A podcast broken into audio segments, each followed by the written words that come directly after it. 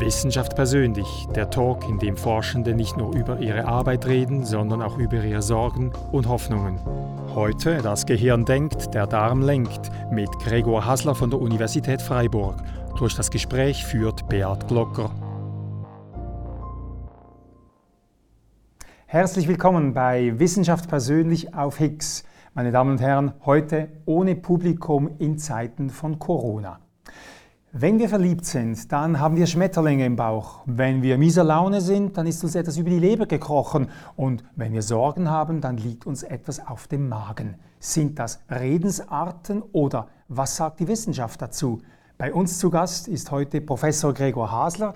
Er kommt von der Universität Freiburg. Sie sind Psychiater, Psychotherapeut und Neurowissenschaftler. Herzlich willkommen, Herr Professor Hasler. Ja, sind das Redensarten oder ist da mehr dahinter? Sie beschäftigen sich ja als Wissenschaftler, aber auch als Buchautor mit diesen Zusammenhängen zwischen Psyche und Eingeweiden, sage ich jetzt mal. Redensart oder mehr dahinter? Genau, also vielen Dank für die Einladung, ähm, äh, die mich sehr freut.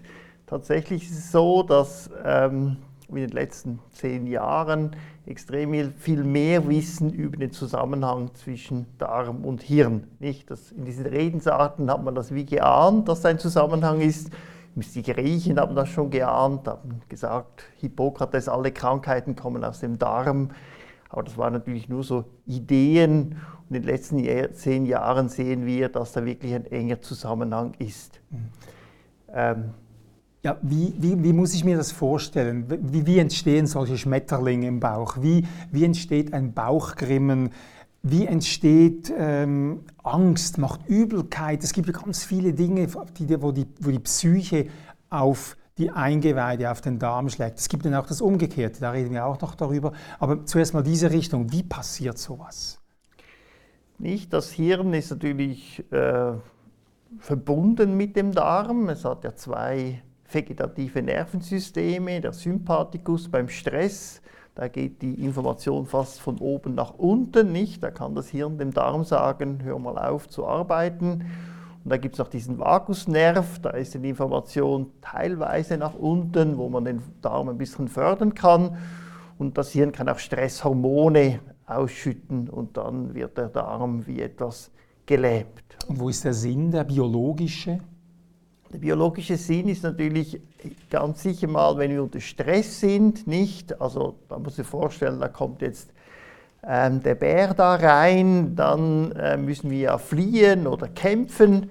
Und um das zu können, äh, muss der Körper eigentlich das Blut umverteilen. Alles in die Muskeln, in das Hirn, in die Sinnesorgane, aber natürlich nicht in die vegetativen Organe.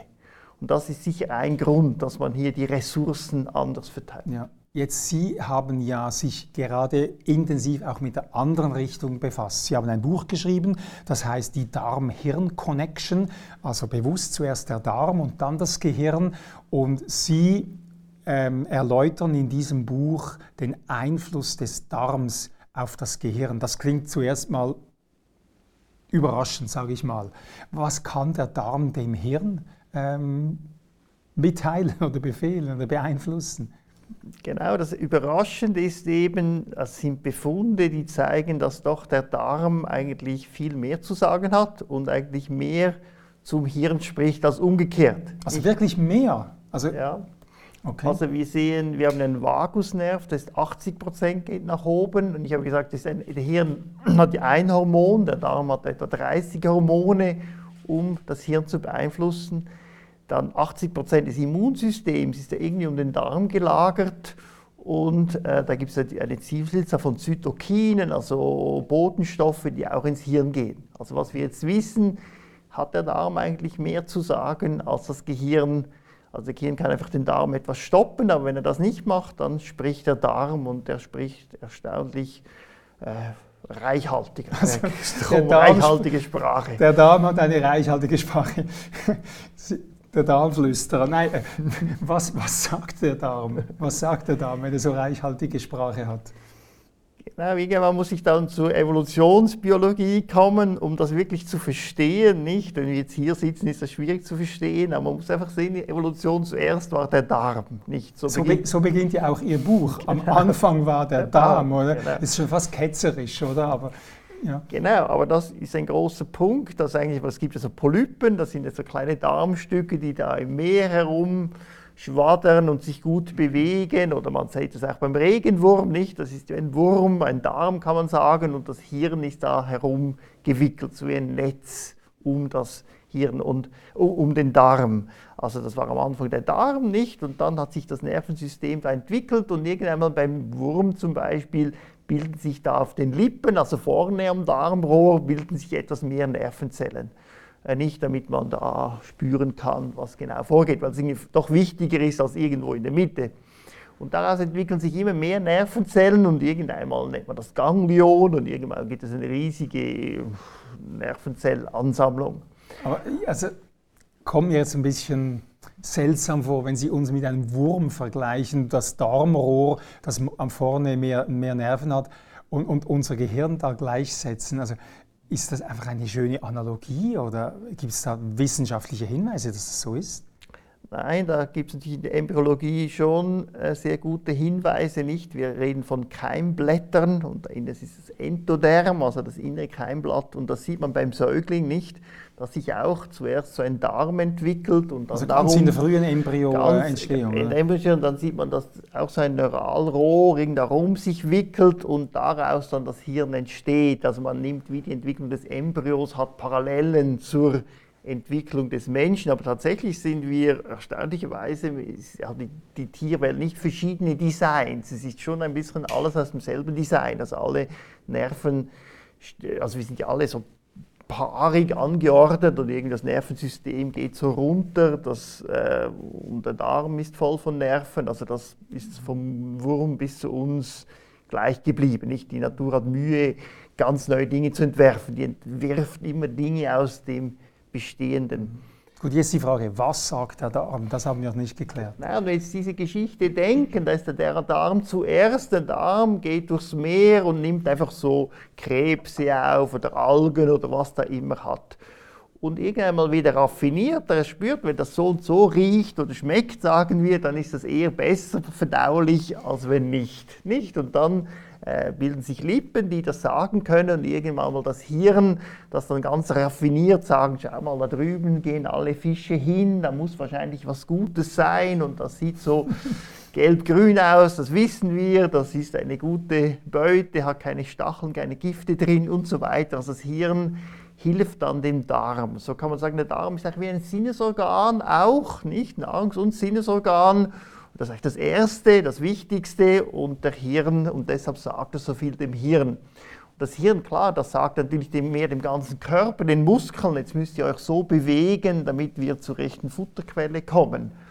Aber es ist auch schon der Darm, sagt dem Hirn, der Hirn bewegt dann den ganzen Organismus. Aber eigentlich drehen Sie das Ganze wie um unser Verständnis. Ich denke ja, ich habe Hunger, also sage ich meinen Beinen, lauf zum Kühlschrank oder in ein gutes Restaurant. Sie sagen eigentlich, der Darm sagt mir, lauf zum Kühlschrank. Genau, irgendeinmal ist dann das Bewusstsein entstanden und es ist sehr kompliziert geworden, aber ich glaube, da denken wir schon immer, das ist primär, oder? Das Bewusstsein und das ist natürlich eine ganze Tradition von Plato, Christentum, die natürlich immer das Geistige, Hegel, immer das Geistige ist ganz primär und das andere ist dann sekundär. Das kann man schon so sehen, aber eigentlich evolutionsbiologisch ist es eher umgekehrt. Da kommt das Bewusstsein, der Wille, das kommt ja ganz am Schluss. Jetzt im Darm geschehen ja verschiedene Dinge. Sie haben gesagt, es gibt da verschiedene, 30 Hormone, glaube ich, haben Sie gesagt. Ähm, wie findet man heraus, welche Sprache der Darm spricht? Oder anders gesagt, wie sieht Ihre Forschung in diesem Bereich aus? Nicht, also das Wissen muss man sehen, ist nicht komplett, oder? Es ist möglich, dass es noch mehr Hormone gibt, aber das ist einfach so der Stand des Wissens, nicht, dass man natürlich diese Zellen analysiert. Man kennt natürlich, das sind jetzt so Hormonzellen und sieht, was die produzieren und sieht dann auch, dass im Hirn eigentlich Rezeptoren sind. Nicht, wir sehen auch, dass die Form eines Neurons im Darm ganz gleich geschaffen ist im Hirn. Wir sehen, der Bodenstoff ist der gleiche und so weiter. Nun, weshalb jetzt das so revolutionär ist, ähm, was ich jetzt noch nicht erwähnt habe, sind eigentlich die Darmbakterien. Nicht? Das ist jetzt der, das Hot Topic. Nicht das andere hat sich so langsam entwickelt, hätte es aber nicht in die Headlines geschafft. Aber diese Darmbakterien, die erlauben nun, das, was ich gesagt habe, wirklich zu belegen. Nämlich in ganz erstaunlichen Experimenten, wo man zum Beispiel eine Ratte nimmt und der ähm, also mal angefangen mit Übergewicht, nicht? Der gibt man da, zum Beispiel Bakterien eines übergewichtigen Tieres und dann hat das äh, Tier mehr Appetit. Nicht? Da sieht man direkt, die Darmbakterien haben etwas mit dem Appetit zu tun. Und gerade Psychiatrie, da nimmt man sogar... Also nochmals, Sie geben einem übergewichtigen Tier Darmbakterien von einem anderen übergewichtigen Tier? Nein, einem normalgewichtigen ah, Tier. Ah, einem Normalgewichtigen, ja, Von einem übergewichtigen Tier, gut, ja. genau. Und dann kriegt das Normalgewichtige plötzlich mehr Hunger. Genau. Ja. Das ist jetzt noch nicht so auf, also ist erstaunlich, aber dann wird es verrückter mit der Psyche, wo ich eine sehr ängstliche Maus nehme, die Darmbakterien, und die gebe ich einer keimfreien Maus und dann wird die ängstlich. Und wenn ich eine sehr mutige Maus nehme, dann wird die Maus mutig. Also, also nochmals, Angst und Mut entsteht unter anderem, sage ich mal, durch Darmbakterien. Genau, Darmbakterien scheinen da einen sehr wichtigen Einfluss zu haben. Okay. Auf die Persönlichkeit, was wir denken, das hat wirklich nichts mit dem Darm zu tun. Und diese Forschung, nicht muss ich sagen, vor allem bei Tieren, hat natürlich jetzt dieser These, die evolutionsbiologisch völlig klar ist, Aufschub gegeben, weil man das jetzt so klar belegen konnte, dass tatsächlich der Darm primär sein kann und das Hirn, das Verhalten sekundär. Also Folge davon. Was für andere Dinge kann man noch steuern? Also wir haben jetzt gehört, Mut, ähm, Ängstlichkeit, Hunger. Was, was für weitere Signale gehen vom Darm aus? Sonst, Oder von den Bakterien im Darm? Genau, man muss sich sehen, wir forschen natürlich gemäß Krankheit nicht. Das sind ja, und Übergewicht ist eine ganz wichtige Krankheit, Depression und das andere ist Autismus, wo es sehr viele Forschung gibt. Also man nimmt da Bakterien, zum Beispiel jetzt auch von autistischen Menschen, also in neuen Studien, so man nimmt auch Menschenkot oder, und transportiert das in das Tier und das wird dann auch autistisch. Also das heißt, es vermeidet Sozialkontakte. Ähm, und da schaut man, dass tatsächlich dann auch im Hirn sich Dinge verändern. Und da gibt es ganz viele Ideen, das ist ganz neu, oder? Wie das genau geht, warum, welche, auf welcher Achse das autistische Verhalten dann entsteht. Aber das sind so die großen drei, also wo es einfach sehr gute Befunde gibt und letztlich viel Forschung gibt. Und Autismus ist ja ein viel diskutiertes, auch sehr umstrittenes Thema. Kann man es auch in die umgekehrte Richtung machen, dass man autistischen Personen eine, wie sagt man, äh, Stuhltransplantation, also Darmbakterientransplantation gibt, dass sich die von ihrem Autismus regenerieren, erholen, kompensieren? Das ist natürlich die große Hoffnung. Da muss man sehen, dass die Stuhltransplantation ähm, sehr gefährlich ist. Das äh, kann schwerwiegende Nebenwirkungen haben. Und das andere ist, dass wenn man das, man muss sich vorstellen, es ist wie ein Ökosystem. Wenn ich jetzt einfach den anderen Stuhl nehme, dann dauert es meist eine Woche oder zwei und dann sind wir wieder im alten Zustand. Also wir stehen eigentlich nicht genau, muss sich vorstellen, wie ein Ökosystem und Jetzt gibt man einfach Bienen hinein. Sie können sich vorstellen, es fehlen die Blumen und alles und dann sind die Bienen sofort weg. Mhm. Das sind auch Probiotika. Also, oder bei Tieren kann ich halt wirklich die keimfrei machen und dann wirklich massiv mhm. Bakterien reingeben. Das kann ich beim Menschen nicht. Und so sind beim Menschen jetzt halt verschiedene Studien unterwegs, aber man muss ja klar sagen, momentan also haben wir einfach Einzelfälle. Wir wissen, dass mal eine Ernährungsumstellung diesen geholfen hat im Einzelfall, aber wir haben noch keine Guidelines, noch keine Strategie, es fehlen äh, die Daten nicht. Es gibt auch Gründe, können wir besprechen, weshalb das so ist. Also eines ist eben, wenn man Bakterien transportiert, ist gefährlich und äh, es geht wieder weg, also der Effekt. Das andere ist natürlich Ernährung, da muss ich sagen, ein wichtiger Grund ist, Ernährungsumstellung ist so schwierig, nicht? Ja. Ich kann jetzt nicht einfach sagen, es ist so und so, sondern es sind extrem aufwendige Studien, eigentlich die Ernährung umzustellen. Sie haben ja viel geforscht mit, mit Ernährungs- oder Verhaltensanpassungen, nennt man das, glaube ich. Mhm. Ähm, warum ist es denn so schwierig, ähm, jemandem zu sagen, du musst jetzt was anderes essen? Oder bei, ähm, es ist natürlich eine lange Tradition, muss man sagen. Ähm, äh, wo man das lernt, das Kind, also wenn man ja Eltern ist, weiß man das, ist ja ganz viele Stunden investieren wir, jetzt musst du jetzt schon essen und nicht nur Süßes, sondern du solltest da mal Gemüse nehmen und jetzt darfst du nicht essen. Punkt 12 musst du wieder essen und so. Also meine, über Jahre trainieren wir die Kinder, bis sie das können. Und die, die das nicht lernen oder völlig falsch lernen, erstmal sind die Eltern dann meistens auch, haben ein gestörtes Essverhalten und dann, ja, dann müssen sie auch Jahre, wie bei einem Kind, ähm, sagen, wie man das anders essen muss. Und das andere ist natürlich, dass, dass wir so Lüste haben oder gewisse oder auch Unverträglichkeiten, nicht? Die Menschen, wenn man das nicht gelernt hat, Gemüse zu essen, dann, wenn man das einfach isst, dann hat man Bauchschmerzen, nicht? Der Darm muss sich wie gewöhnen daran. Es ist wie ein Lernen, wie eine Sprache so ist es halt nicht nur einfach ähm, sagen, jetzt ist mal das oder mal das, sondern der ganze Organismus muss sich eigentlich eine, an die neue Ernährung gewöhnen. Mhm. Wir werden noch weiter über gesunde und richtige Ernährung diskutieren, aber Wissenschaft persönlich ist ja das, der, das Motto dieser Sendung und wie alle Gäste haben Sie uns ein Bild, eine Musik und einen Gegenstand mitgebracht und ich möchte zuerst das Bild anschauen, das wir da hinten sehen. Es ist äh, ziemlich alt, sieht es aus, wie ein, eine alte Illustration. Können Sie was zu dem sagen? Warum Sie das mitgebracht haben, glaube ich, ist klar. Sie, Sie, sehen da gewisse Parallelen zwischen Gehirn und Darm. Aus welcher ja. Zeit stammt das? Ja, das glaube so 1950 so in dieser Region entstanden, nicht? Das Anatomiebuch, da hat man sich noch Mühe gegeben, gezeichnet, heute würde man vielleicht eher fotografieren und Anatomie hat mich einfach immer interessiert oder einfach so Morphologie. Ähm, viele Studenten wollen ja nur wissen, wie es funktioniert. Ich habe immer interessant gefunden, wie es aussieht.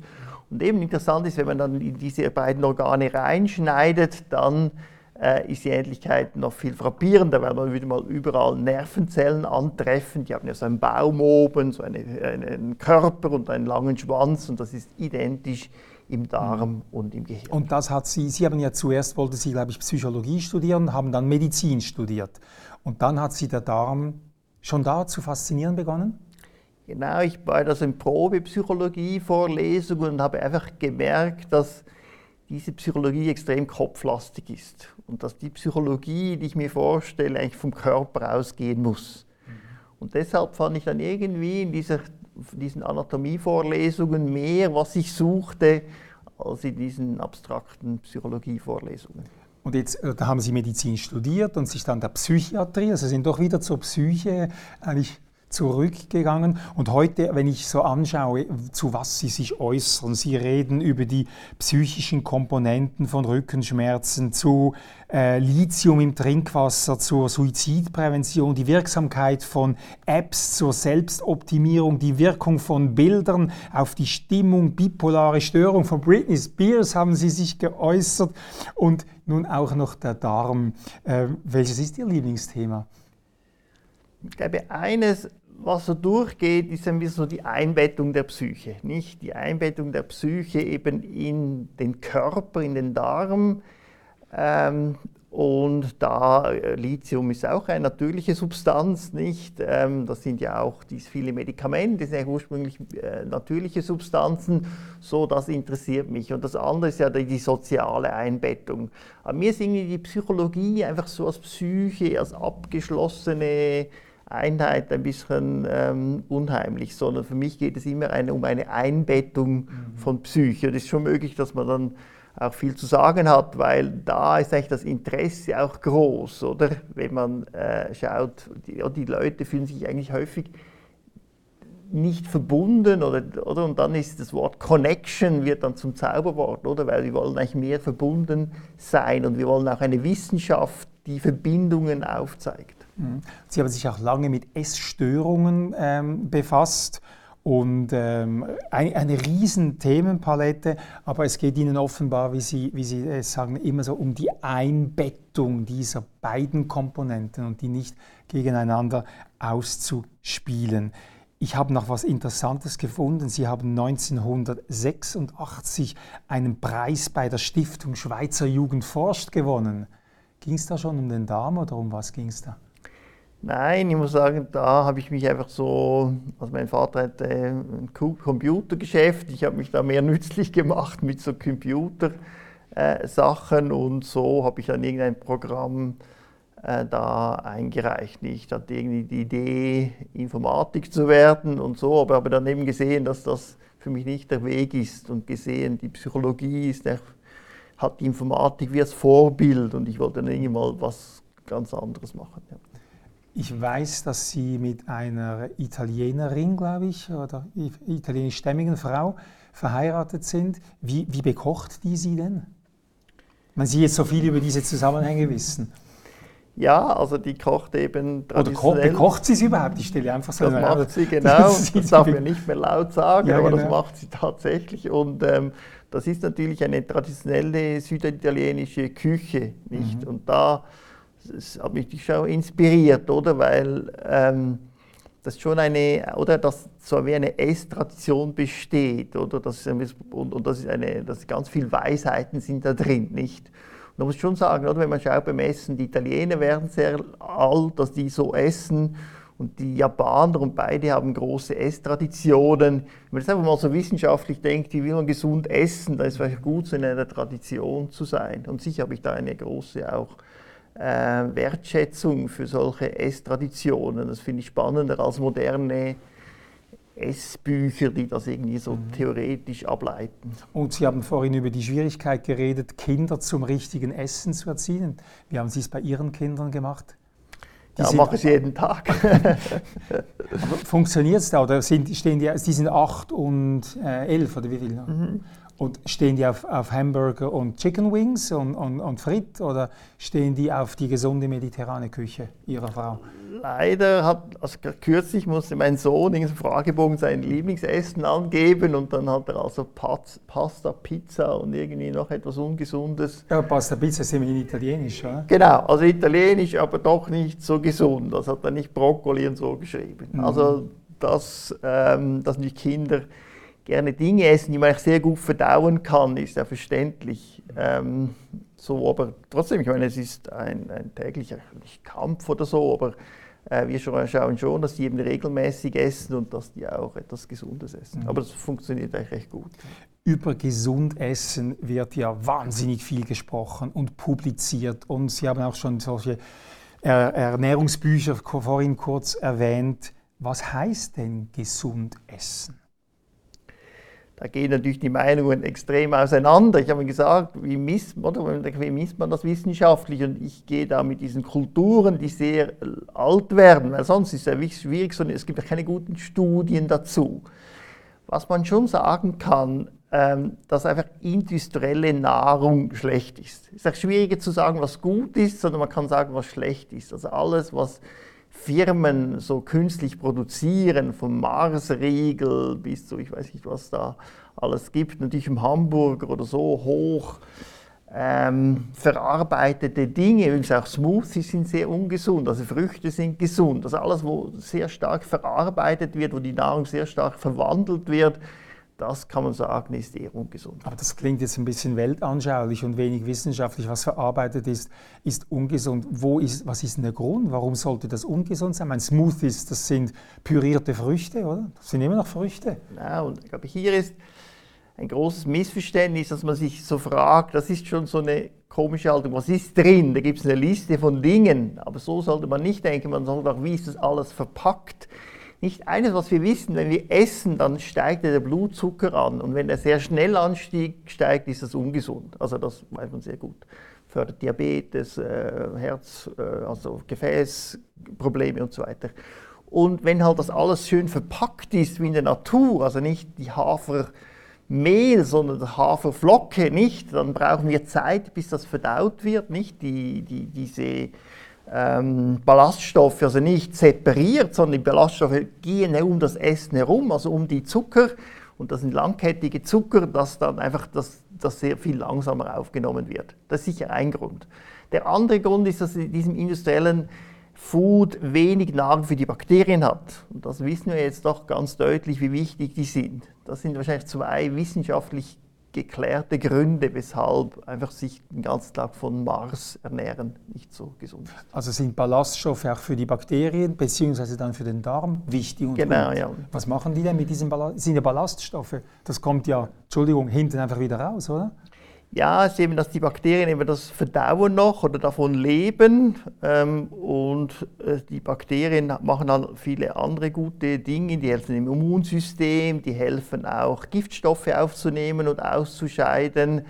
Die haben dann ganz viele Funktionen und wenn wir jetzt die falsch füttern, nur mit Zucker, da gibt es eben eine Veränderung. Die Vielfalt der Bakterien nimmt ab. Wir wissen nicht genau wieso, aber wir wissen, dass das nicht gut ist. Wenn Sie sagen Vielfalt, ich habe so eine Zahl gelesen, über 1000 verschiedene Bakterienarten leben mhm. in unserem Darm. Ja. Und wenn Sie sagen abnehmen, nehmen da 2% ab oder fällt das auf die Hälfte oder wie muss ich mir das vorstellen? Was kann dieses Convenience Food anrichten mit dieser Bakterienvielfalt? Genau. Wenn man eben weit zurückgeht, da gibt es so einen Zahnplax oder so, sieht man die Urmenschen, die hatten, sagen wir schon, mehr als doppelt so große Vielfalt und vor allem auch andere Bakterien. Ich habe es nicht verstanden. Zahnplack, Urmensch habe ich verstanden. Genau, also wie, ich sage nur, wie, wie, wie will man das? Also sicher, machen wir einfach, also was gibt es Ur... Leute, die sehr ursprünglich leben, wie die Hatsta. Und da kann man im Darm schauen und da sieht man, die haben andere Bakterien, die, viel, die haben eine größere Vielfalt, etwa mhm. doppelt so große Vielfalt. Mhm. Aber noch verrückter ist es, wenn man zurückgeht in die Ur, in die Steinzeit. Und also bei sind, Mumien oder Fossilien. Genau, und ja. da gibt es eben zum Glück die Zähne, weil unter den Zahnplaques hat man die Bakterien. Und da sieht man, die waren noch vielfältiger und noch andere Bakterien. Das sieht man schon an den Zähnen an, oder? Die muss ja nicht Zähne putzen und hat, Zähne putzen hat saubere Zähne. Also unsere Zähne sind ja gemacht, ähm, dass, sie, dass man sie nicht putzen muss, oder?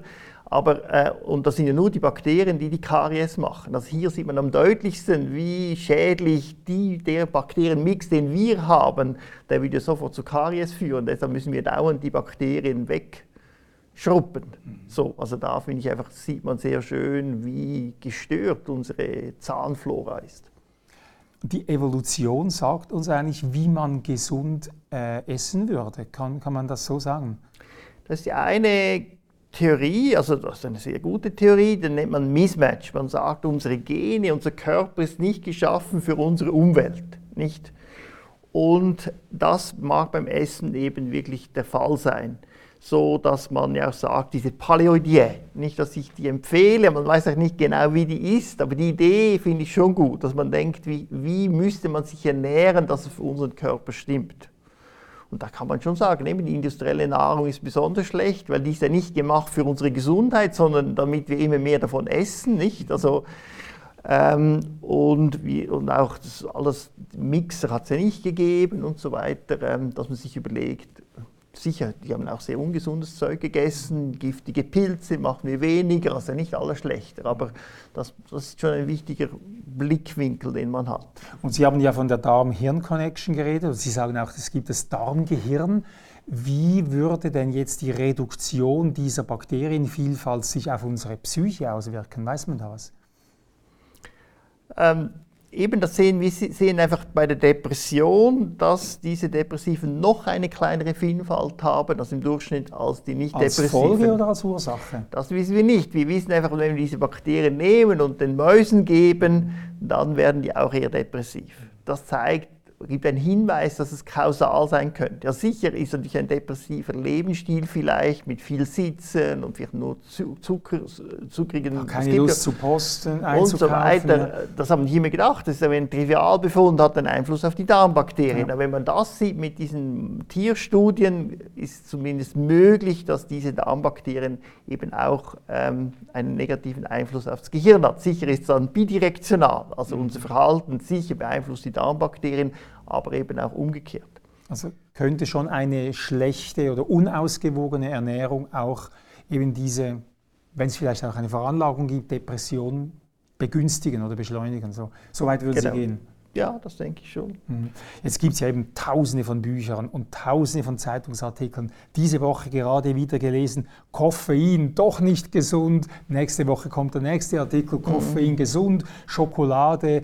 Alle halbe Jahre kommt eine Studie, die sagt, Schokolade ist gesund oder Schokolade ist ungesund. Bei den Fetten, bei irgendwas. Mhm, ja. ähm, kann man das überhaupt so sagen? Auf einen einzelnen ähm, auf eine einzelne Komponente bezogen, wieder nochmals das Koffein, mal ist es gesund, mal ist es ungesund.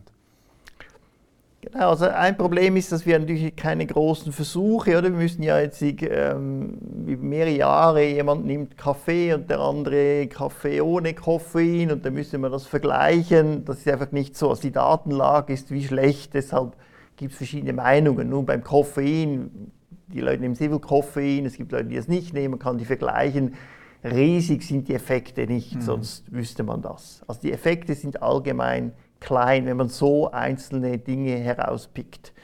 Ähm, sicher beim Zucker ist es anders. Also der Zucker ist, der ist ja sehr unnatürlich, nicht? Das ist ja mit der, vor, vor 1600 hat es Zucker auch gegeben, in extrem kleinen Mengen, um so Medikamente zu versüßen. Aber Zucker hat es in, in jeder Frucht drin, jeder Melone, jedem Apfel hat es Zucker. Ja, aber niemals in diesem Maß, mhm. nicht? Das sind ja viel kleinere Mengen, nicht? Aber dass man da Zuckerrohr hat, das ist parallel zur Tabakindustrie mit Sklaverei, also ganz üble Geschichte wo man dann die Leute mit weniger mit Tabak und Zucker ruhig gestellt hat. Nun beim Tabak äh, ist das jetzt das Ende, sieht man das, mhm. beim Zucker geht das immer noch so weiter.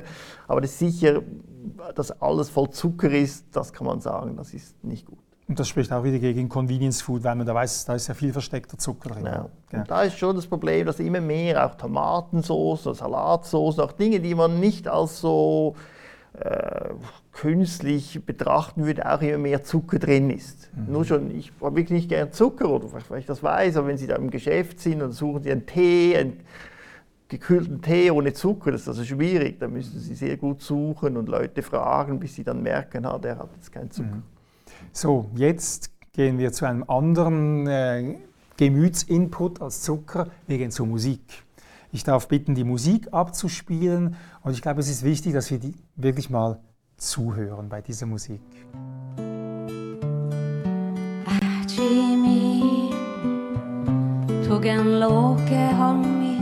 Ich werde schon fast etwas nervös, weil die so langsam ein bisschen kribbelig. Das ist Marie Boine, ich weiß nicht genau, wie man das ausspricht. Ähm, es ist eine samische Sängerin, also aus Lappland. Sie singt hier sämisch oder samisch. Und so etwas hat noch nie jemand zur Wissenschaft persönlich mitgebracht. Was verbindet Sie mit dieser Musik? Ich habe mir gedacht, es muss eine Musik zum Essen sein, oder? Und wenn man da schaut, was gibt es eigentlich für Musik, die die Verdauung fördert, das Essen, dann kommt man auf seltsame Gebiete, nicht? eine vielleicht ganz intensive Esserfahrung sind eigentlich magische Pilze. Nicht, nicht, ich, ich habe die noch nie gehabt, empfehle mhm. es auch nicht, aber mhm. es gibt wie so eine ganze Kultur von Leuten, die das nehmen, da auch in Südamerika, aber neu gibt es auch in der Renaissance der Psychedelika und so weiter. Und da gibt es eine ganze Tradition, wenn man das isst, was man dann zuhören soll. Das ist ganz interessant. Und das haben Sie richtig gesehen, scheinbar eigentlich vor allem sehr langsame Stücke. Und das andere ist eigentlich, eigentlich Texte, die tönen so wie die eigene Sprache. Das war jetzt ein bisschen Berndeutsch. Man versucht immer zu, zu verstehen, was Aber sie man versteht es nicht. Ja. Wenn Sie sehen, wenn jetzt der wirklich Berndeutsch mit Herz auf Schmerz, dann würden Sie sofort irgendwie gefangen genommen durch diesen Trivialreim. Wenn man es nicht versteht, bleibt es so offen, nicht? Und das ähm, soll die Verdauung fördern, also diese Pilze, aber vielleicht allgemein. Aber so bin ich irgendwie reingekommen zu sehen, was für Musik gibt es da eigentlich alles, ähm, wo man irgendwas verdauen könnte oder wo man irgendwie offen wird gegenüber der Nahrung. Und setzen Sie solche Musik ein? Eben, Sie sind ja auch Psychiater oder hören Sie solche Musik? Und was ist Ihre, das, ist, das war jetzt die fachliche Beziehung, was ist Ihre persönliche Beziehung zu dieser Musik? Ähm, also allgemein muss ich sagen, höre ich nicht so viel mehr Musik, sondern mehr Hörbücher, aber es ist schon Musik, die ich mir auch anhöre. Ja. Wie, wie, ernähren Sie sich? Ich sehe hier einen gärtenschlanken äh, Herrn vor mir. ähm, ich weiß, dass Sie mediterrane Küche mindestens zu Hause haben. Ich nehme nicht in der Universitätskantine wahrscheinlich weniger. Wie ernähren Sie sich denn bei so viel Wissen über diese Hirn-Darm- oder Darm-Hirn-Connection?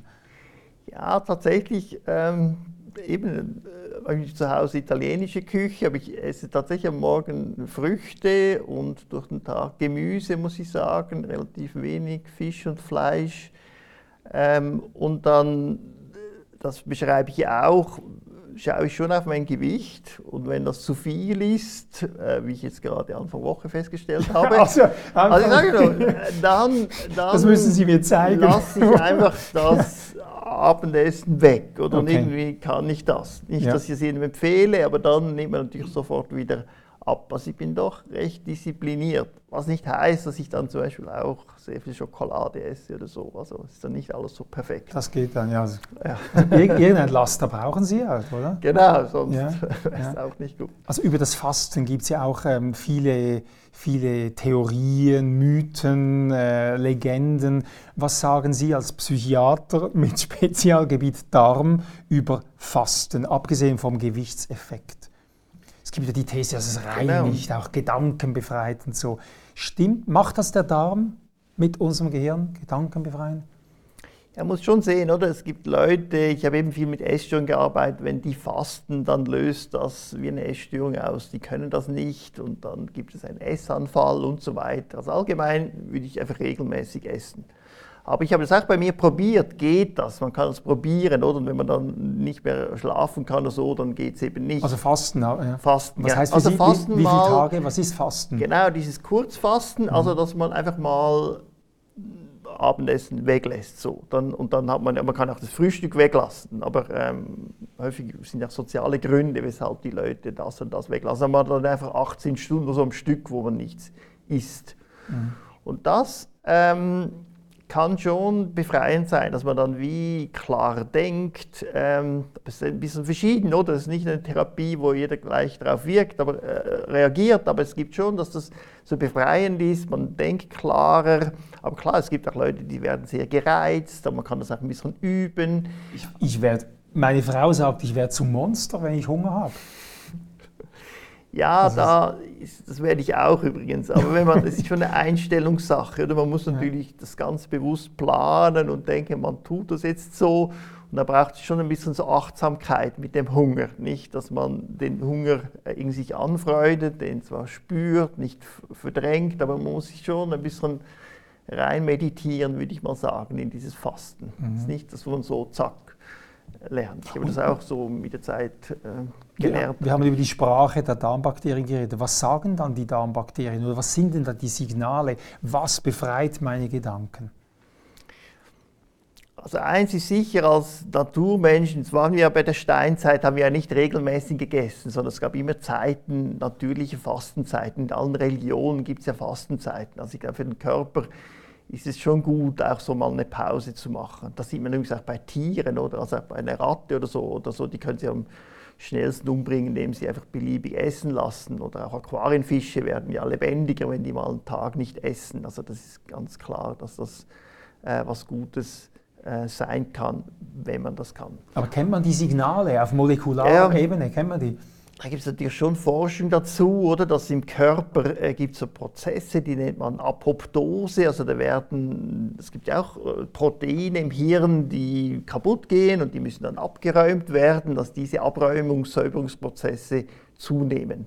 Also das kann man sehr gut untersuchen und man sieht schon auch bei Tieren, wenn man die ganz wenig ernährt, dass das Hirn dann besser eigentlich, also die bessere Struktur hat, weniger schnell altert und auch der ganze Organismus weniger altert. Das sieht man auch schon beim Wurm.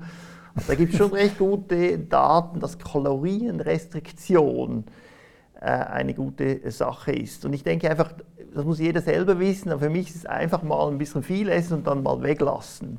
Und ich glaube, diese Variation, ist wahrscheinlich schon günstig. Also nicht permanent das Futter zur Verfügung haben. Das genau. ist mhm. nicht das, was uns die Steinzeit beigebracht hat. Genau, ja.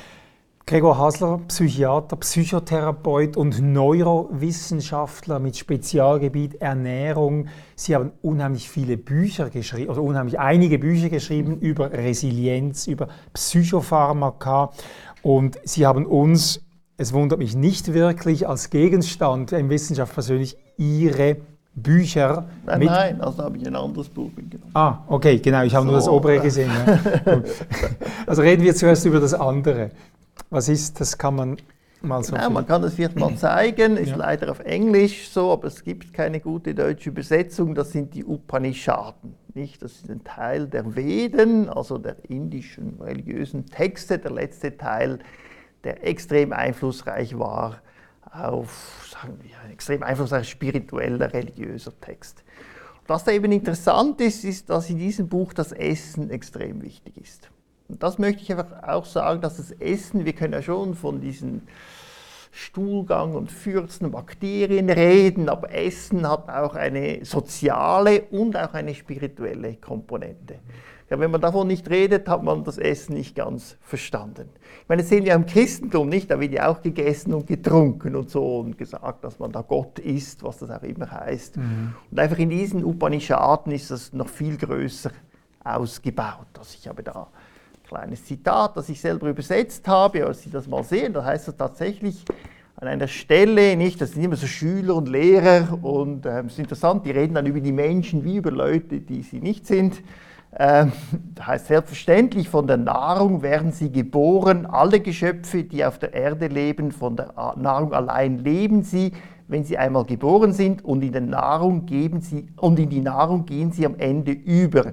Denn die Nahrung steht an erster Stelle der Wesen. Deshalb beten sie die Nahrung als Brahman an. Also diese ganze Wieder... Ähm, Geburtszyklus nicht, den wir natürlich immer so christlich-seelenhaft interpretieren, ist da eigentlich sehr stofflich interpretiert, nicht? Und das gibt dann einen großen Respekt vor der Nahrung. Es gibt natürlich auch dann eine Ethik der Nahrung.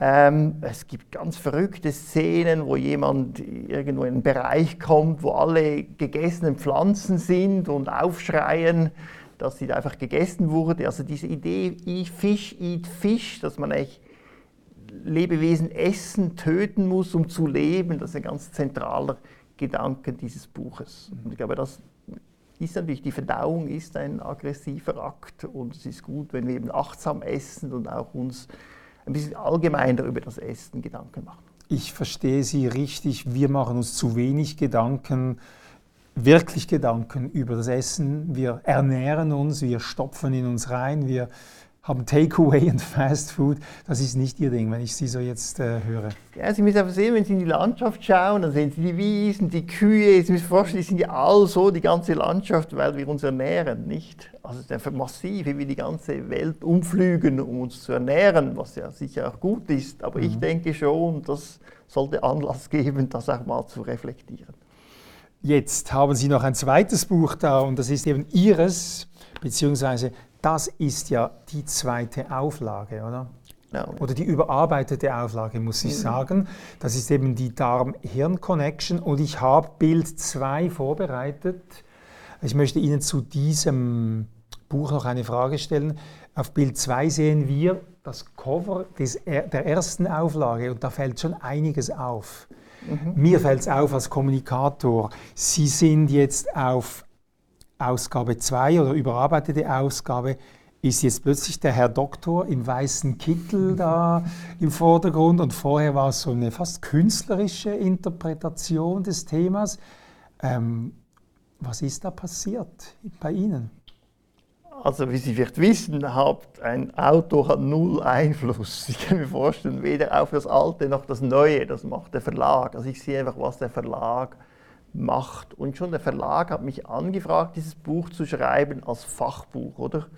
Und irgendwie hat sich das so gut verkauft, weil natürlich auch viele Patientenbeispiele sind, ähm, dass man vor allem gedacht hat, jetzt macht man ein Buch mehr für die breitere Öffentlichkeit. Und offensichtlich ist dann das besser mit dem Bild. Aber tatsächlich habe ich etwas umgearbeitet, ergänzt, es ist ja ein bisschen dicker geworden. Ähm, aber klar, mich freut es natürlich, dass äh, ich habe es nie gedacht, oder, äh, dass da so viele Leute dieses Buch kaufen. Aber klar freut mich das. Aber ich bin selber ein bisschen überrascht, muss ich sagen.